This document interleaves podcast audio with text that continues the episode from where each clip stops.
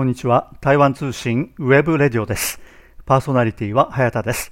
さて、今回も前回に続いて、台湾から見た台湾有事とは？と題して、台湾の財団法人国防安全研究院の林彦宏助理研究員にお話を聞きます。このインタビューは4回に分けてお届けしていますが、今回はその第4回最終回です。それではお聞きください。でもそうした中でじゃあそのあの台湾の当事者なんだからそのもう一方の当事者の中国大陸側と何らかのコミュニケーション対話をするというような方向には今は行きにくいですか台湾としては。要するにその例えばその蔡英文さんを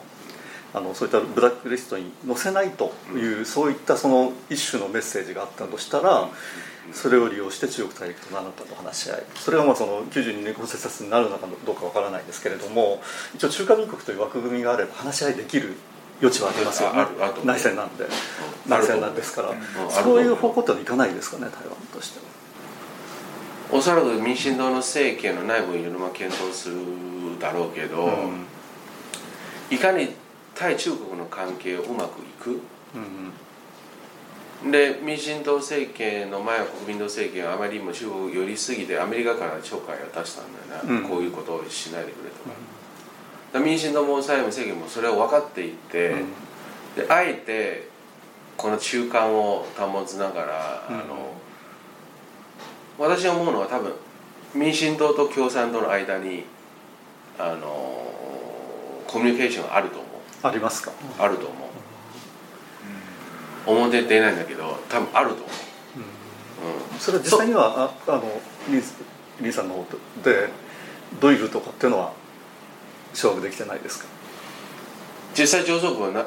誰がどどれどういう形であのコミュニケーションを取ってはそれは私知りませんけど、うんうん、いろんな情勢の分析によって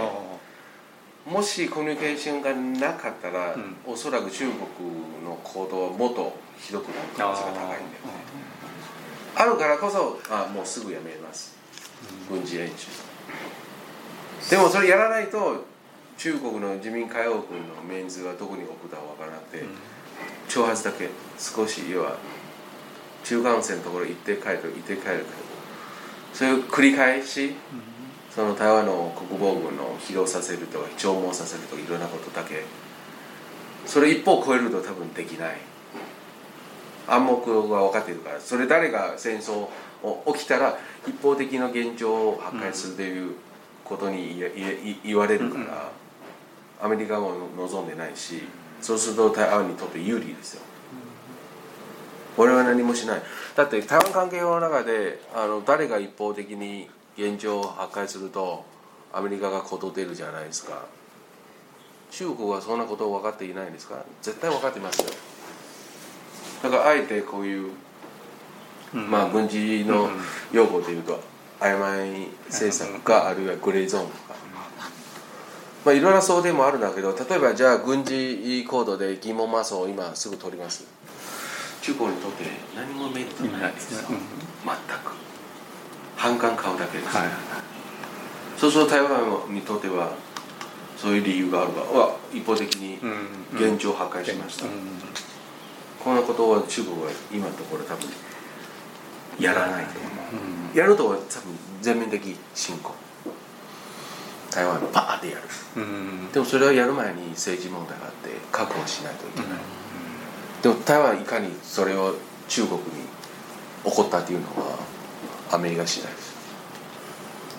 実際軍事行動を中国大陸が起こした場合は、まあ、世界中の敵になってしまいますよね。結局ね、まあ、それを覚悟できるかどうかというと難しい、うん、だから条件として、ね。うん、先ほど申し上げたじゃあアメリカが台湾を国家承認をしました、うん、中国は絶対起こるから、うん、なんで台湾を国家承認するんですか？台湾は中国一部ですよ。でアメリカはそれはもう認知しているだけで言って79年の時にね、うん、じゃあ台湾国家承認すると台湾を独立させるじゃないですか、うん、米中の対立から台湾は犠牲になる。あのさっきのですねそのリーさんがその台湾と中国大陸との間にその対話のまあ、ルートがあるっていうふうにあるはずだっていうふうにおっしゃったんですけども、うん。どうもその、まあ、我々がその接触する民進党の関係のか人たちに聞いても民進党自体は持ってないらしいんですねそういったルート。これは多分間違いないと思うんですけども、じゃああるとしたらどういうルート？まあまあその昔その伊藤木総統の時代に日誌だとかなんとかいうのがあったと思うんですけどもそういったルートがあるのか、まあ、あるとすればこれも非常にこの台湾、えー有事に対しての安全弁になるので、まあ、お互いに意思疎通ができるということですけれどもあるとしたらどういうルートがあるというふうに思いますか、私は、うんあの今表にいらっしゃるう昔大陸委員会のチャン・ミントン先あ生千千明明通さん。はい。今国家安全局局長。彼はか多分つながりつなが持ってると思う、国民党の時代は彼はまだ学者であって中国も何回もね、うん行ったことはあるしいろんな交流もあると思うんですよ。そうじゃないと大陸委員会から国家安全局に抜擢するというのはああなるほど、もう個人的な判断ですよ。はいはいはい。個人的な判断ですよ。そうじゃないとおおそらく中国のの出方もっとひどいとか、あの今回ですねその国民党の副主席のあのカリツゲンさんですね、うんシャーリーリエンさんが中国大陸に行って、まあ、あのおあちらとまあいろいろなやり取りをしたんですけども要するにその国民党としてはいや民進党には中国大陸との対話のルートないだろうと、うん。我々にはあるんだろうということを見せるためうんにですよねうん行ったということですけどああれどういう意味があると思います？年内選挙ありますよね、はい地方選、はいまあ私の判断は民進党多分惨敗だと思うんですね民進党が惨敗。言ってもいいですか？だだってあの台湾があって東部はイーラン、花蓮、台東、うん。今国民党でしょ、はいですね。まあ、勝てないと思うよね。ここは勝てないですね。じゃあジーロンは多分シャーさんが国民党のシャーさんがはい。勝った可能性がある、じゃあ1個失いました。マイナス1じゃあ台北市じゃあ取り戻そうしたらプラス1取り戻せますか？台まああの陳世忠は可能性高いよ、で新北市は無理。うん。桃園は微妙。微妙ですね新竹苗栗台中彰化雲林南投無理。残るは台南。嘉義海市も無理。支援の方ですね。支援の方ね。鍵市は無理。で高雄ピント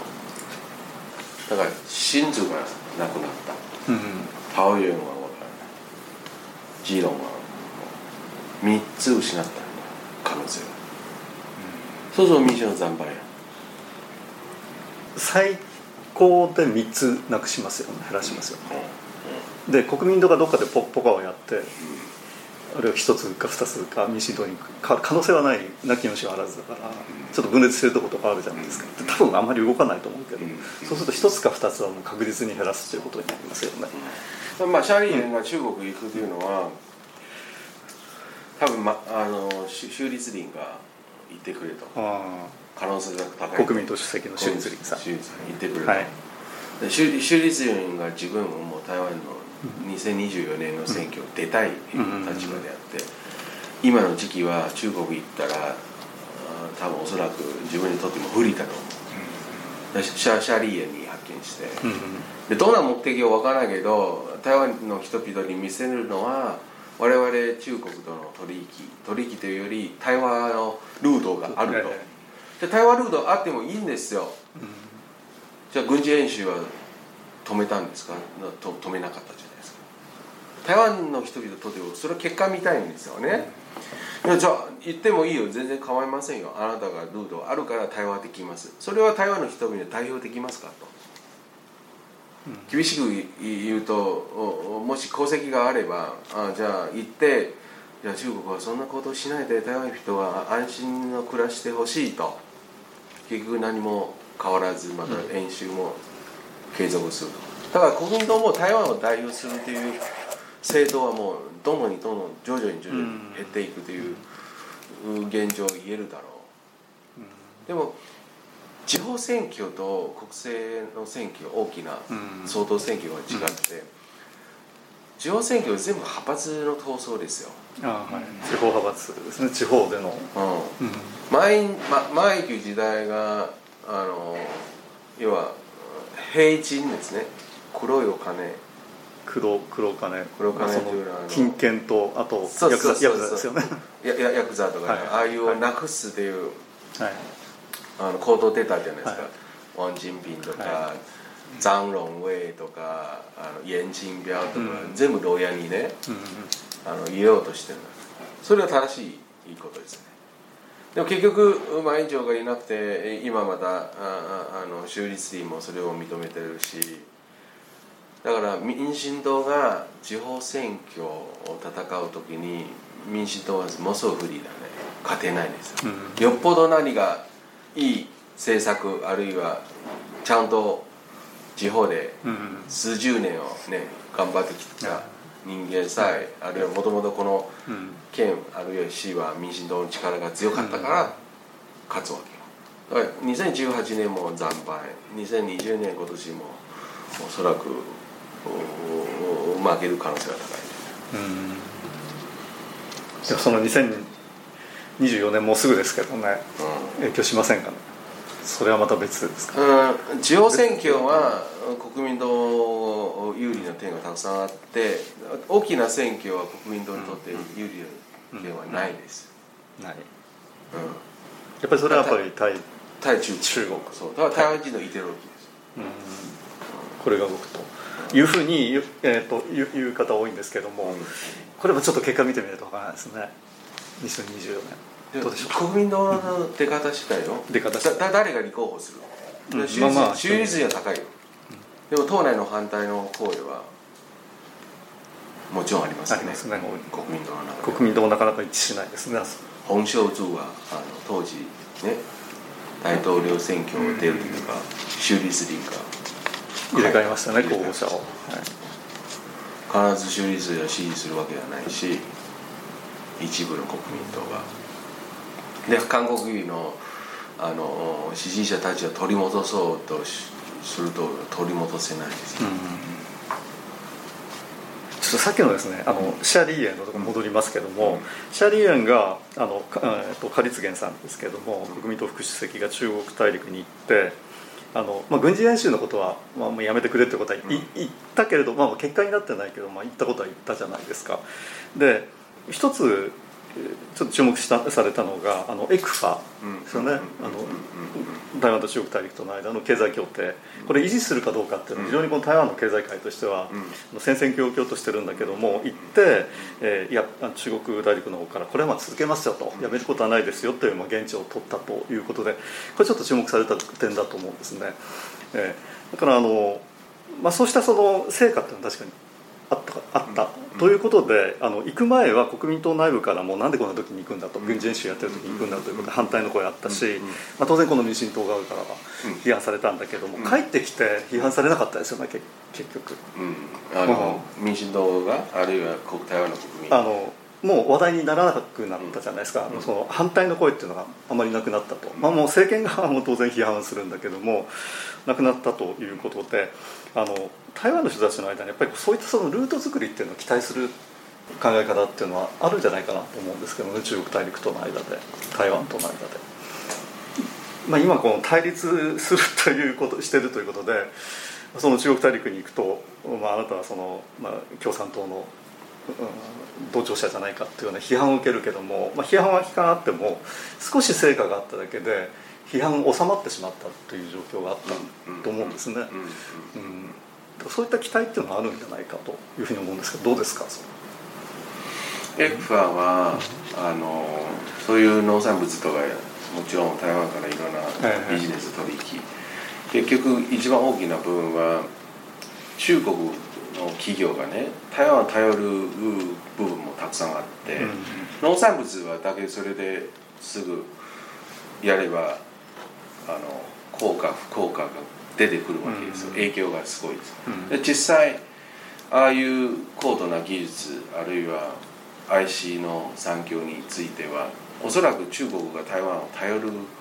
部分はたくさんあって、それでもちろんお互いも分かっていらっしゃる、え。だからチャーリーが、えーあのそこに行って何や取引をしてきたというのはもちろんやはりそれを軍事演習を収まるためにえーあの行く部分もあるだろうけど、うんはいはいはい。このお互いのなんか私は、えー、とパイプパイプ人としてあるいは私が台湾の人々の声を代表してそこに公表するというのは彼が望んでいるわけですよ。結局ただ国民党の副席であっていかにそれを成果を持ってきて台湾政府に権限うんできるかどうかそれは私分うんからない、だから台湾政府はいや君がいなくても私たちのルールあるからうん。それも言えるだろうけど今のあのの野党あ与党ね。うんうんだからシャーリエがこの時期行って大きな期待というのは国民の中でもあじゃああなた行って何ができるんですか？台湾今大きな軍事演習の危機がうん。あの影響の置かられた状況でそれを言ったら我々も拍手あるいは国民党も少し支持率が取り戻せると、そういう一部の人もいるんだけど、うん。結局言って何も効果もない。大きな軍事演習の中であなたが言って何も効果がない。エクファだけで話したらじゃあ国民民進党も我々のエクファもいろんなルートあるから、あなたはいらないです。なるほどなるほど。ああそういうふうにも。もうあるわけですね、うんはい。何かその台湾と中国大陸との間で、まあ、今のようなこういったその対立的な関係じゃなくてもうちょっといい関係をお作って、えーまあ、リスクも双方の間の軍事的なリスクも引き下げるっていうそういった方法ってないですか、うん。そういった方向って、ね、行くうんあの行きたいというそういったあの考え方っていうのは台湾の人たちの間にはないですか、政権としては、例えば100%の中で言うとうん70はアメリカ30は中国。中国というのはなぜかこういうことを言うのはビジネスだけで中国と友好関係をつながるということだけでは台湾の人々は満足しないですよ。じゃあ皆さん経済だけで豊かになって台湾の人々のそれ以外何も関心もも持たないでいいですか？と。多分疑問が出てくるわけよね。うん。台湾の人々たち。例えばそんな13億人の人たちもちろんいい生活をしてほしい。あの結局そうではなかった。で中国の内部もいろんな情報が出てきて我々もそれを読んで、読みながらななぜ中国はこんななってるんですか？とうん。だからずっと私もうん考えてきて繰り繰り返しんだけれども向こうの条件もし整えばこっちも乗るんですよ。こっち側がじゃあ一緒になる。うん。いやこっちはいや一緒になりたいよ。台湾一部でこうずっと集中しても逆効果になるわけよ。台湾の人にとって。いやお前傲慢あの強引じゃないですかあるいは台湾人はこんないい暮らしをしているのに仲良くしたいんだけど条件がない。あるいは今は立場は我々は運がよく台湾会議があるからすぐ攻めてこない。そこだけで満足してしまう台湾人々は多いんですね。ああなたはじゃあじゃあ大きな国でいろんな内部の内政が問題があるんだけども結局我々自分の生活だけであってじゃあアメリカも仲良くして危機感があってきても何も変わらない、いや台湾の人あの目の前にものしか見えないですよ、5年か10年先はどうでもいいし。だから政府としては私はそんな上層部の人間ではないけども、まあ、いろんな情報を見る限りは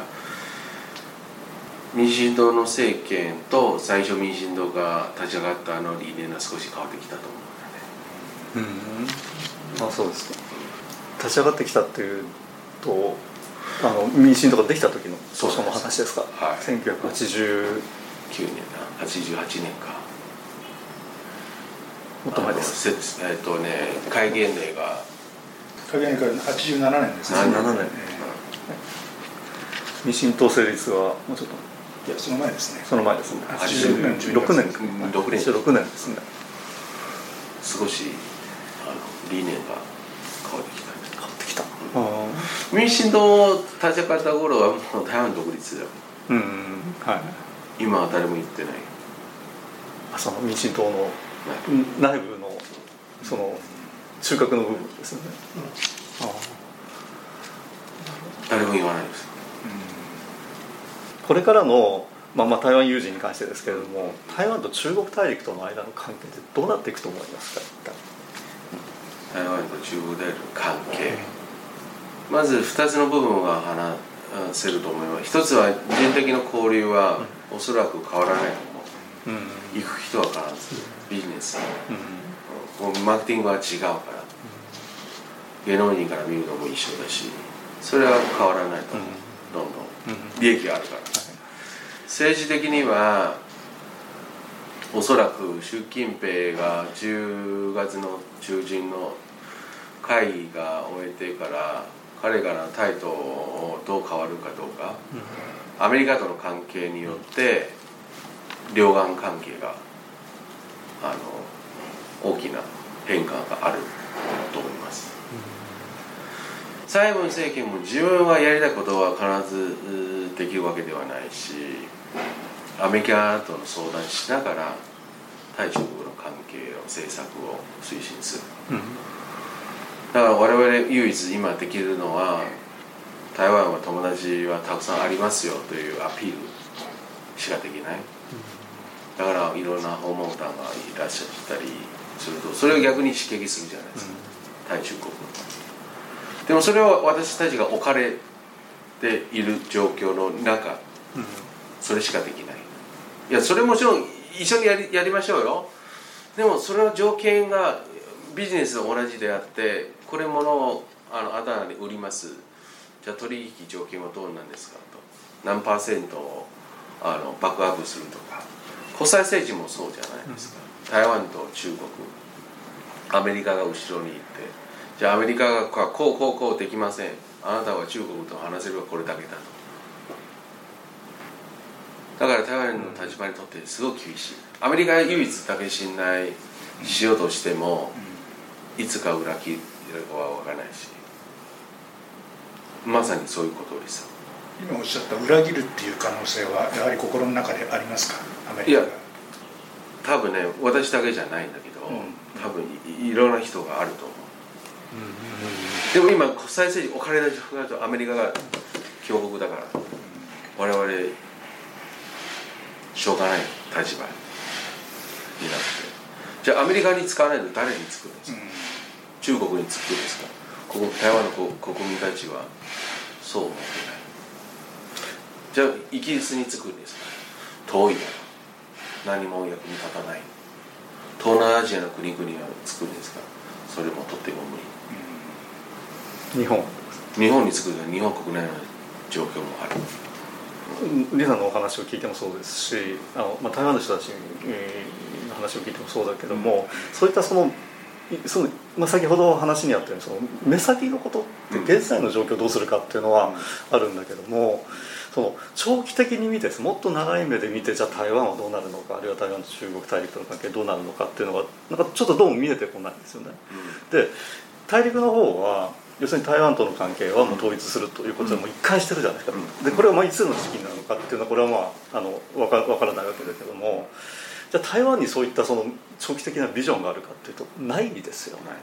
ない。現状維持。できないような状況。現状維持しかない。と現状維持。ということはつまりこの中華民国という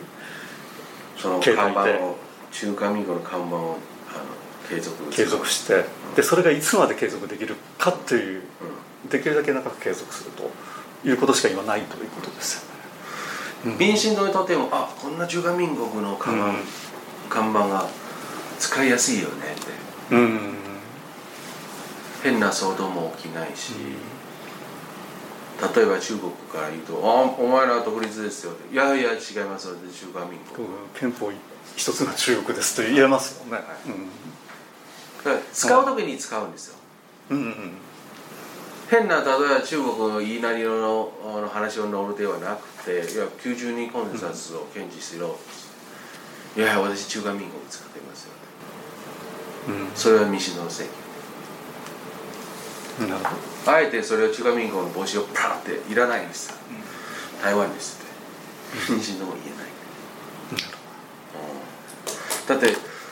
蘇定省は行政委員長でいや中華民国台湾はもうすでに独立していますよ。いや私にとってはそれは嘘ですよ。外国人から見てもそれは嘘です、台湾人はああなるほどねって。たまりやすいんですよね台湾の人でもそれがその中華民国ってまあ、まあ、言ってみれば曖昧戦略じゃないですか、うん。うん、でこの日本のようにじゃあ日本がじゃ将来どうなるのかっていうとやっぱこう日本だけど台湾は将来どうなるのかわからないけれどもでもそれっていうのは台湾にとっては戦略的に言うとリスクもあるけどもいい面もあるわけですよね、いろんな形態で変わっていけるという、そういうことになるんでしょうかね台湾の戦略としては。そうです、まさに。そうですか。だから71年台湾国連撤退あるいは米国との関係を断った後、台湾の国内の中にいろんな人がねもう財産全部売ってアメリカ。アメリカとか、中南米、えー、南米とかあの国々引き上げたんですよ、でも今の台湾の国民たちはいや中国はそんなことをと行動軍事行動を取らないんじゃないなという、台湾逆に安全ですよというふうに思っていらっしゃる人当時より多いと思います。当時はアメリカが台湾国交関係をたった後中国と一緒にここを復帰の後は台湾の人々はすごく不安ですね、うん、アメリカに裏切られた、まあ、当時は台湾問題はそこまでは国際化にはしていない。ただ中華民国国連脱退しました。でアメリカと中国も国交建設しましたとか、うん、台湾当時のそういう戦略的な地位はそんなに重くなかった、で逆に今大きな中国ができてあらゆる面は全部米国にとって大きな脅威、直球対決をするより台湾を使った方がアメリカにとっていいです。だからそういった意味では台湾の人たちは現在のその台湾の現状というのに昔に比べるともっと自信を持つようになったっていうことですかね。まあ、もちろんそれを、ね、あの言えるです。なるほど、それは言えます。わかりました。はい、じゃあ李さん今日はあのどうもありがとうございました。はい、ありがとうございました。以上台湾から見た台湾有事とはと題して。財団法人国防安全研究院の林玄光助理研究員にお話を聞きましたこのインタビューは4回に分けてお届けしてきましたが今回はその第4回最終回でした。さてここで最後に林玄光さんのプロフィールをもう一度ご紹介しておきます。林さんは台湾の炭鉱大学日本語文学科で学士修士まで学びその後日本に留学します。日本では早稲田大学政治学研究科公共経営研究科で博士課程を修了しその後岡山大学社会文化科学研究科に移って博士号を取得されました。岡山大学国際部講師を務めた後台湾に戻って中世大学戦略国際事務研究所の助理教授新台湾国策地庫研究部主任などを務めた後現在財団法人国防安全研究院の国防戦略と政策研究所の助理研究員です。学会関係では台湾安保協会副秘書長台湾東北アジア学会副秘書長台湾日本研究院秘書長などを務めていらっしゃいます。ちょっと変わったお仕事としては中華民国相撲協会副秘書長も務めていらっしゃいます。この林元光さんが所属する財団法人国防安全研究院は台湾の国防部の傘下にあるシンクタンクです。創立は2018年で現在の民進党蔡英文政権が誕生してからです新政権の肝入りで成立した国防問題を研究し政府に対して検索を行う専門のシンクタンクです、林さんのような研究者も研究員として入っていますが、軍人も参加しているという組織となっています。それではこの辺りでお別れいたします。パーソナリティは早田でした。さようなら。台湾通信ウェブレディオでした。